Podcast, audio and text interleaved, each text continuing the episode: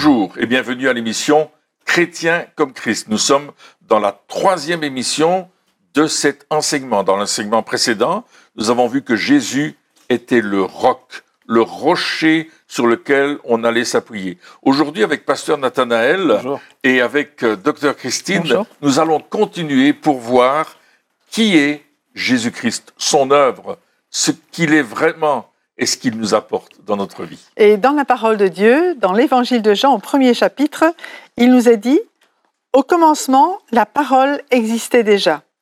La parole était avec Dieu et la parole était Dieu. Elle était au commencement avec Dieu, tout a été fait par elle et rien de ce qui a été fait n'a été fait sans elle. En elle, il y avait la vie et cette vie était la lumière des êtres humains. Et au verset 14, nous lisons Et la parole s'est faite homme, elle a habité parmi nous, pleine de grâce et de vérité, et nous avons contemplé sa gloire, une gloire comme celle du Fils unique venu du Père. Voilà qui est Jésus, la parole de Dieu par qui tout a été fait et qui s'est fait homme pour venir révéler la gloire de Dieu. Et donc, si, je comprends bien, Jésus, euh, qui est venu sur la terre, est non seulement le Fils de Dieu, mais il est Dieu également, et il est la parole de Dieu qui était là dès le commencement, euh, dès le début. Et, qu'est-ce, que, qu'est-ce que ça veut dire pour ma vie aujourd'hui? Ben, Ça veut dire que si Jésus est, il est Dieu, ce qu'il a accompli est quelque chose de divin. À partir du moment où on est Dieu, on fait des choses divines et c'est vraiment celui qui est venu pour me sauver. Euh, Colossiens me dit ceci. Jésus-Christ est l'image du Dieu invisible, le premier-né de toute la création, car en lui ont été créées toutes les choses qui sont dans les cieux et sur la terre, les visibles et les invisibles, trône, dignité, domination, autorité. Tout a été créé par lui et pour lui. Il est avant toute chose et toute chose subsiste en lui.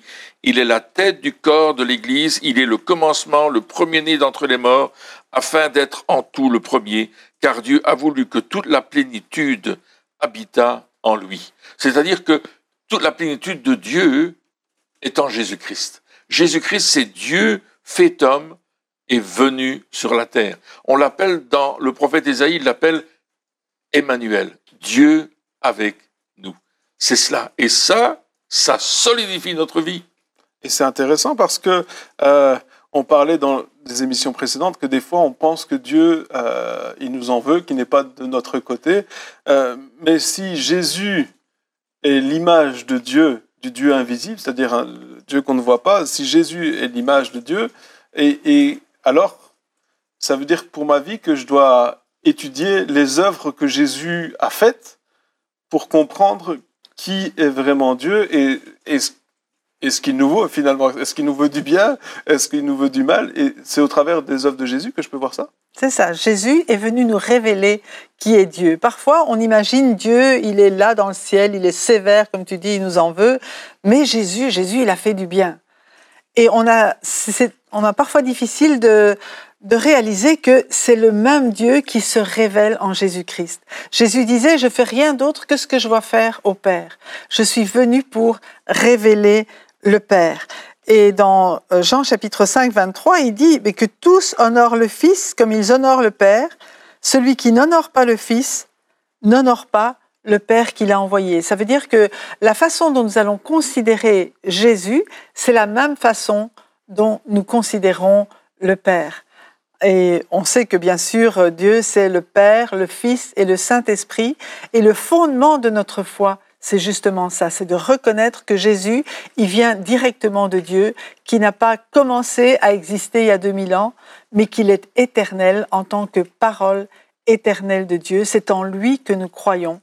Il est venu sur terre pour nous révéler le Père, et puis après sa mort et sa résurrection, il est retourné vers le Père, et un jour il viendra nous chercher. Euh, euh, Jésus est l'image de Dieu donc dans ses œuvres. Hein, donc euh, si, on étudie justement ses œuvres, on voit que ben, il, guérissait les malades, il venait pour aider les gens, il venait pour apporter la guérison, le miracle, la délivrance à ceux qui étaient opprimés, etc.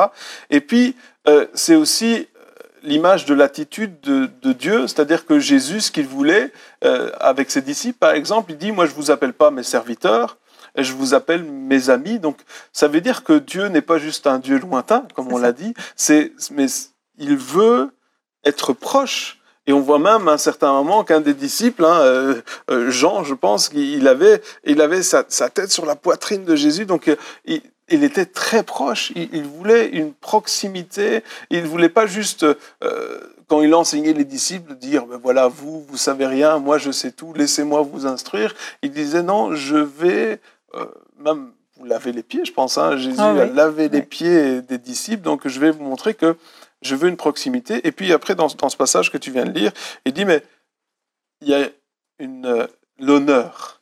Il y a mhm. aussi une attitude d'honneur. C'est-à-dire que je vais euh, non seulement dire, ben oui, Jésus c'est mon pote, euh, vas-y, je peux faire n'importe quoi, de toute façon c'est mon pote, mais il y a cette cette attitude de l'honneur. Et ça veut dire quoi l'honneur? Ça veut dire quoi honorer Dieu finalement? Honorer, ça veut dire le respecter tel qu'il est et voir en lui le Dieu Tout-Puissant. Effectivement, Jésus nous révèle le Père. Et l'évangéliste Jean dira dans sa, dans sa première lettre que Dieu est amour. Et on doit partir de ce principe-là, c'est que Dieu est amour. Mm. Dieu aime. Dieu nous aime. Il aime sa création et il nous aime, nous, ses créatures. Et puis il juge pas apparemment. Absolument. Parce que Jésus, quand il est venu, euh, les prostituées, les voleurs, etc. Il allait les voir et puis euh, il les jugeait pas, il, il, les aimait. Oui, parce que Jésus euh, était venu pour faire du bien. Euh, il est dit dans les Actes des Apôtres, au chapitre 10, que Dieu avait oint du Saint-Esprit et de force Jésus de Nazareth qui allait de lieu en lieu, faisant du bien et guérissant tous ceux qui étaient sous l'empire du diable. Jésus révèle le Père et les intentions du Père. Les intentions du Père, c'est faire du bien à sa créature, à nous, aux hommes. Faire du bien. Il ne parle pas que Dieu va faire du mal. Non, il fait du bien. Et il est venu pour guérir. Et le mot guérir, c'est aussi le mot délivrer, c'est aussi le mot rendre libre. Tous ceux qui sont sous l'empire du diable. Et l'empire peut ça peut être traduit par la tyrannie du diable. Mmh. Effectivement, le diable est venu pour détruire les œuvres de Dieu, mais Jésus est venu pour nous sauver et nous enlever de ce royaume des ténèbres pour nous faire passer dans son royaume de la lumière. Il est en train de démontrer le plan de Dieu, l'amour de Dieu, le cœur de Dieu. Il a un cœur de père, un cœur de père pour nous faire du bien, pour nous corriger à l'occasion quand on en a besoin, mais c'est tout ce que vrai père, un vrai père va faire. Il va faire du bien à ses enfants, il va les corriger quand c'est nécessaire et il va pourvoir à ses besoins. C'est l'œuvre d'un papa. Tous les papas font ça. Et en même temps, euh, tu disais justement, euh, donc il y, a cet honneur, ce respect, respecter Dieu pour qui il est. Et aussi, lorsque Jésus allait justement vers ces personnes euh, qui étaient peu fréquentables, hein, euh, les personnes en étaient changées. Et pas à cause du jugement, mais à cause de l'amour. À cause de l'amour. Comment est-ce que je peux faire aussi pour justement euh, recevoir cet amour de Dieu et ne plus ressentir ce jugement parce que euh, c'est vrai que si on, est honnête, il y a des, fois où on, sent qu'au lieu de, de, sentir cet amour de Dieu, on a peur que Dieu nous juge. Alors comment je peux faire dans ma vie de tous les jours pour dire ben, euh, je veux l'amour et, et, et, pas le jugement quelque part C'est ce que je veux ressentir dans ma vie et c'est ça qui va me changer quand on voit euh, ce que Jésus est venu faire sur cette terre et comment euh, il est venu déjà pas pour juger, parce qu'effectivement il allait déjà avec euh, des personnes de mauvaise vie. Pourquoi? Parce que lui voyait au-delà des apparences. Savoir que Jésus, il ne juge pas les actes tels quels, mais il vient au plus profond du cœur. Il vient pour guérir les blessures. Il vient pour vraiment renouveler notre vie, justement pour nous délivrer de tout ce qu'on appelle le péché. Le péché, c'est, c'est manquer le but que Dieu avait pour nous. Et à la croix, il a vraiment démontré son amour au, maximum parce que il a pris sur lui notre, le jugement qu'on mérite. Il a pris sur lui la punition ou la culpabilité que nous méritions par nos actions. Et comme il l'a prise, il dit, mais moi je veux que vous soyez pardonnés, que vous soyez libérés, que vous soyez considérés comme purs, afin que vous puissiez marcher dans les voies de Dieu. Parce que très souvent, ce qui nous empêche d'avancer avec Dieu, c'est justement cette conscience du péché, de, de, ce qui ne va pas dans notre vie. Mais si nous savons que Jésus, il a pris tout ça, eh bien, ça nous libère pour dire, OK, alors le plan qu'il a pour ma vie, eh bien, je veux marcher dans ce plan-là. Donc, ça veut dire que euh, il faut que je commence à me regarder avec la manière que, que Dieu me voit finalement, et, et, pas juste avec euh, euh, mes yeux humains et regarder euh, euh, mes faiblesses, mes échecs, mais que je, je dois demander à Dieu ses yeux. Absolument. Et on doit surtout considérer que Jésus est parfaitement Dieu, qu'il existe de toute éternité et qu'il a cette caractéristique du Père, il est amour. Donc, l'amour ne juge pas. L'amour, il va nous amener dans une dimension où je vais être tellement touché par cet amour que je vais vouloir changer. Et c'est ce que Jésus a fait. Lorsqu'il est venu, il a, euh, en tant que Dieu, partagé l'amour du Père. Et en cela, il est pleinement Dieu. Il partage l'amour. Et d'un autre côté, il a subi les souffrances et les difficultés comme nous, on peut les subir. Et en cela, il était parfaitement homme. Et Jésus est venu avec cet amour et il a, partout où il est allé, il a dispensé cet amour. Alors que, euh, d'une façon très précise, à un certain moment, euh, il, il va dire dans Jean chapitre 8, verset 58, Jésus leur dit en vérité, je vous le dis, avant qu'Abraham fût, je suis. Il est en train de dire, je suis et je suis, c'est le nom de Dieu. C'est le nom de Dieu. Comment est-ce que je vais dire qui tu es? C'est Moïse qui pose la question. Et dira, celui qui s'appelle Je suis. Jésus dit, je suis. Je suis Dieu. Et cet amour de Dieu, il nous l'apporte, il nous le donne.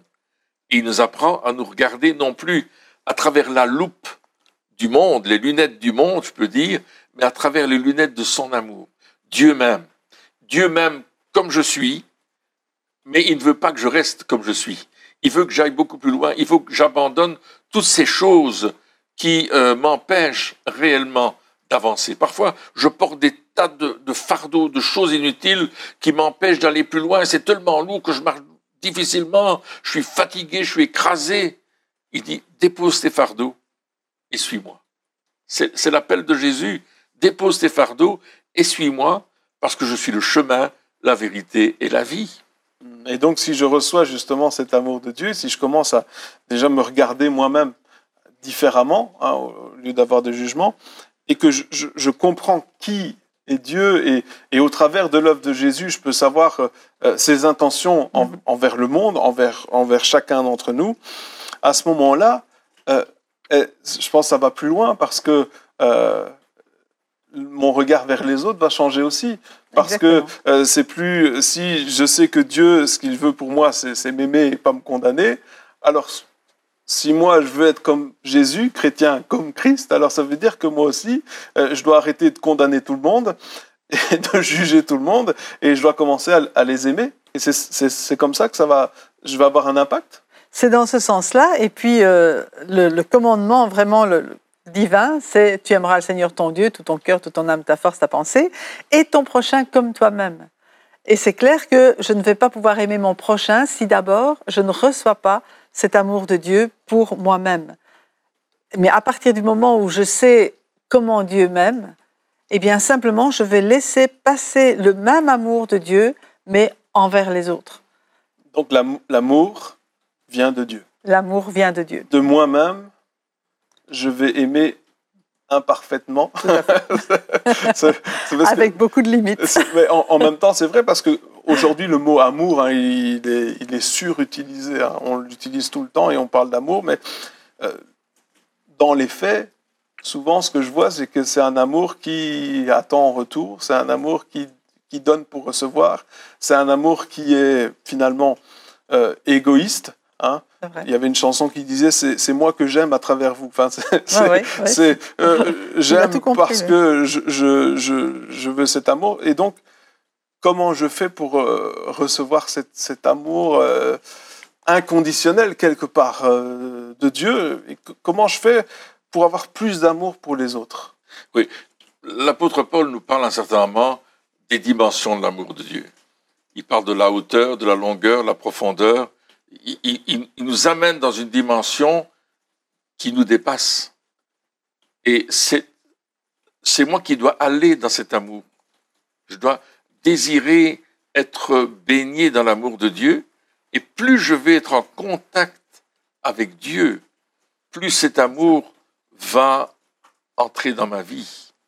Euh, Il y a un dicton qui dit qui se ressemble s'assemble. Mhm. Plus je vais aller près de Dieu, plus je vais recevoir son amour. Il y aura euh, un, un transfert de cet amour. Donc, on revient à la base quelque part. L'intimité, La relation la avec relation Dieu. avec Dieu. être proche de Dieu. Il n'y a pas de formule magique. C'est ça qui est bien Non, avec. Dieu. Hein, des fois, on, on- on pense, mais oui, mais si tu fais ça, ça, ça, ça, ça, alors tu vas avoir un, un résultat. Mais finalement, avec Dieu, c'est viens près de moi, C'est ça. Exactement.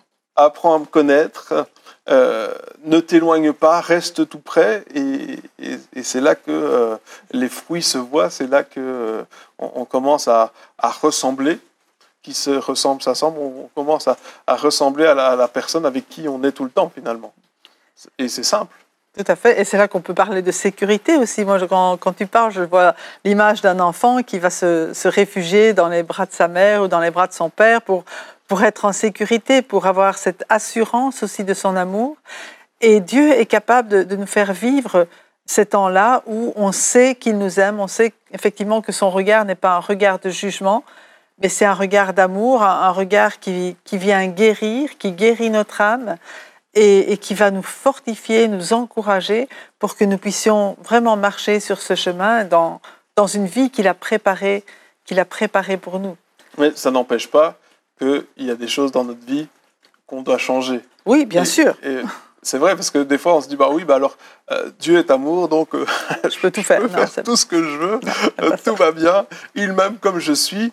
Et, et je crois que c'est vrai, Dieu nous aime Ouais. comme nous sommes, et comme tu disais tout à l'heure, il nous aime tellement qu'il ne veut pas qu'on reste tel que nous sommes. Parce que Exactement. comme on l'a dit dans les jours précédents, parce que si on reste sur la voie sur laquelle on est, le précipice est là tout près et on va se faire mal. Et vrai. finalement, on va souffrir euh, si on reste comme on est. Et c'est- je pense que Dieu, c'est ce qu'il veut dans son amour, justement. Il il veut nous aider à changer pour que, euh, pour que justement, on n'aille pas se, se faire mal. Et Dieu va toujours venir vers nous pour nous donner des conseils, pour nous, pour nous aider à changer. Il va, à travers sa parole, nous donner des instructions, mais il va aussi euh, parler à notre cœur. Et on peut faire des erreurs, on peut se tromper, et puis on, on- on est, on est triste, on est attristé, on s'est trompé. Et Dieu, il vient près de nous, et il nous dit, moi je vais t'aider. Si tu fais comme ça, ça va changer. Si tu pardonnes, si tu demandes pardon, si tu t'humilies, si, si tu changes de comportement, si tu changes d'attitude, de manière de penser, tu vas être transformé. Et c'est là que nous devenons transformer de gloire en gloire à son image. Plus je vais le fréquenter, plus je vais écouter ce qu'il me dit, plus je vais le mettre en pratique. Et là, je vais commencer à changer. Et Dieu va me parler. Il parle tantôt d'une chose, d'une manière, tantôt d'une autre. Il faut juste que je sois attentif à la façon dont il me parle. Il peut me parler à travers quelqu'un que je vais rencontrer qui me dira simplement une parole et moi je vais me dire waouh, ça c'est ce que j'avais besoin d'entendre aujourd'hui. Ou je peux lire ma Bible comme je la lis chaque jour et là je peux découvrir un texte qui me dit qu'est-ce qui doit changer en moi? Peut-être je l'ai lu dix fois, j'ai jamais compris. Mais ce jour-là, ça correspond à un besoin. Dieu me parle. C'est la proximité avec Dieu, mon contact, ma relation, mon partage avec lui, dans cette communication qui va faire que ma vie va être transformée. Son amour va pénétrer mon cœur, pardonner mes fautes, changer ma manière d'être, faire de moi quelqu'un qui va devenir semblable à Christ. Donc je ne peux pas changer par mes propres forces. Hein, c'est- c'est c'est On un peu compliqué, ça on est d'accord. Par contre, j'ai quand même le, le- le devoir, le besoin d'être proche de Dieu. Euh, j'ai le devoir de cultiver ma relation avec Dieu, de, protéger peut-être ma relation avec Dieu, parce que euh, souvent on, dit mais oui mais euh, j'ai pas eu le temps de prier ou j'ai pas eu le temps de lire la Bible ou il y avait trop de choses, j'étais trop fatigué, etc. Donc on peut, comme on le disait avant, déjà avoir des excuses pour ne pas euh, pour ne pas prendre du temps avec Dieu, mais si je comprends bien ce qu'on est en train de dire ici, ma relation avec Dieu, cette intimité avec Dieu, le temps que je prends pour prier, pour lire ma Bible, euh, pour, euh, pour euh, peut-être écouter des, des prédications ou, ou que sais-je, c'est vraiment, ça c'est vraiment très C'est important. primordial. C'est primordial, c'est peut-être le- la chose la plus importante dans ma vie, parce que si je laisse ça de côté, ça veut dire que cette proximité sera plus là, et ça veut dire aussi que euh, le changement ne se fera plus parce que on est transformé de gloire en gloire avec, en reflétant son, son, son visage. Ça veut dire quand même que pour refléter le visage de quelqu'un, il faut être, il faut être tout près. hein.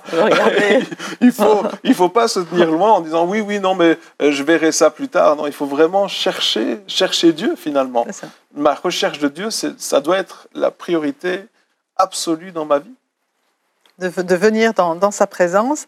Et c'est cela, effectivement, qui va nous transformer dans l'épître de Paul aux Philippiens, chapitre 2, à partir du verset 5. Il, il dit que votre attitude soit identique à celle de Jésus-Christ. Ah, c'est fort là, quand même il- comme euh, phrase. Parce que Jésus, il était quand même euh, Il met la barre haut très haut. et il va décrire quelle est cette attitude de Jésus. Il dit, lui qui est de condition divine, il n'a pas regardé son égalité avec Dieu comme un butin à préserver, mais il s'est dépouillé lui-même en prenant une condition de serviteur, en devenant semblable aux êtres humains. Reconnu comme un simple homme, il s'est humilié lui-même en faisant preuve d'obéissance jusqu'à la mort, même la mort sur la croix. C'est aussi pourquoi Dieu l'a élevé à la plus haute place et lui a donné le nom qui est au-dessus de tout nom, afin qu'au nom de Jésus, chacun plie le genou dans le ciel, sur la terre et sous la terre, et que toute langue reconnaisse que Jésus-Christ est le Seigneur, à la gloire de Dieu le Père. Donc il montre aussi ici euh, l'amour de Jésus. L'amour et l'humilité. Il n'a pas hésité à s'abaisser, il n'a pas hésité à quitter son ciel de gloire pour venir nous sauver, pour venir prendre lui-même une forme de serviteur et qu'on verra déjà dès sa naissance, il n'est pas né dans un palais, il est né dans, une crèche, il n'a pas vécu non plus dans un palais, il a vécu dans, une petite ville et, il a vraiment été éduqué comme un homme, je veux dire, normal et pas le, pas le plus haut placé, mais il s'est humilié lui-même et il a obéi jusqu'à la mort à, à ce que son père attendait de lui, à ce pourquoi il est venu sur cette terre. Il nous a révélé l'amour de Dieu, mais il s'est donné lui-même pour que nous puissions être sauvés et retrouver cette relation Amen. avec Dieu. Donc, cette intimité de laquelle nous pouvons jouir aujourd'hui, bien Jésus, il l'a payé de sa vie pour cela, parce que c'est ça qu'il recherchait. Dieu voulait nous, nous ravoir. Mhm. Hein, on avait été volé par le diable quelque part, et, et Dieu, il a dit, mais non, mais ils sont à moi, je les veux, je veux cette relation intime.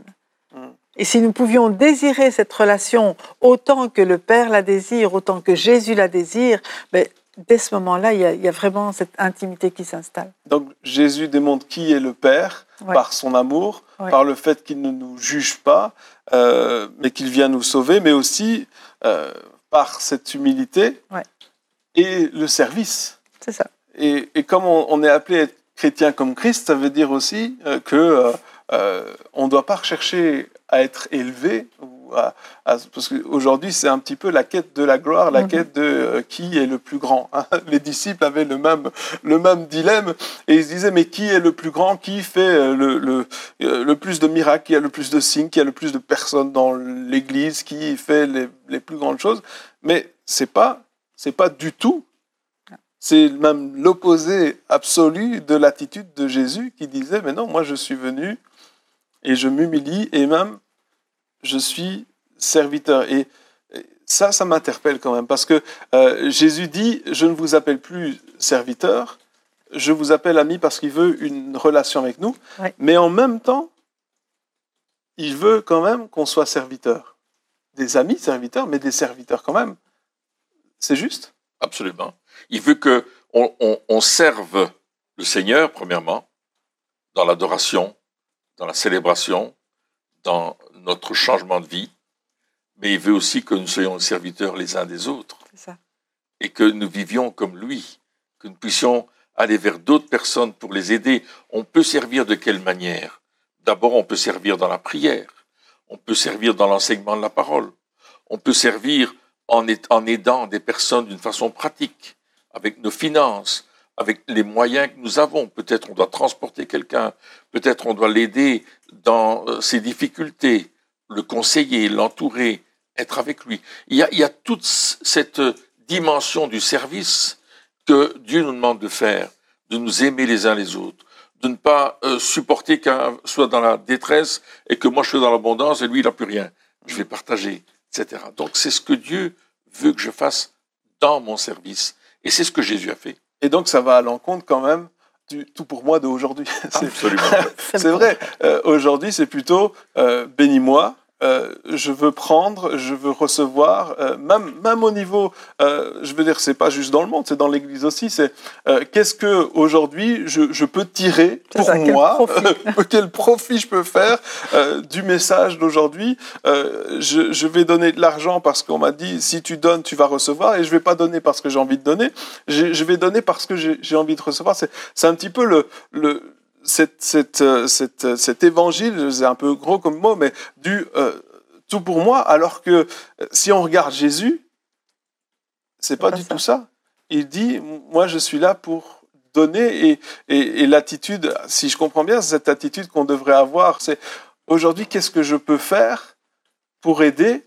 Qu'est-ce que je peux faire pour servir? Et, et plutôt que de dire dans une réunion, euh, qu'est-ce que je vais bien pouvoir en tirer, c'est plutôt, qu'est-ce que je, viens, je vais bien pouvoir apporter. Amen. ouais. Et, et c'est quand même différent. C'est très C'est- différent. C'est ouais. pas le même évangile. Très différent. Et donc, ouais. on, ouais, donc la, la Bible est quand même très claire par rapport à ça, et Jésus nous a montré cet exemple. Alors, comment est-ce que je fais dans ma vie de tous les jours, ou plutôt même, euh, soyons plus simples, le dimanche matin, concrètement, comment est-ce que je fais pour dire, voilà, aujourd'hui, moi, je veux servir, je veux être serviteur. Mais c'est justement l'attitude de cœur avec laquelle on va venir. Est-ce que je vais venir pour prendre et pour recevoir? De toute façon, on va, on va recevoir.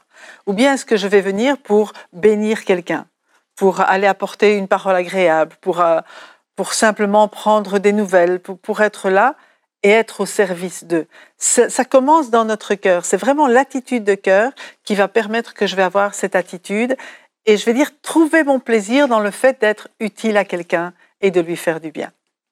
Amen. Donc, Jésus nous appelle à servir. C'est ça. Amen.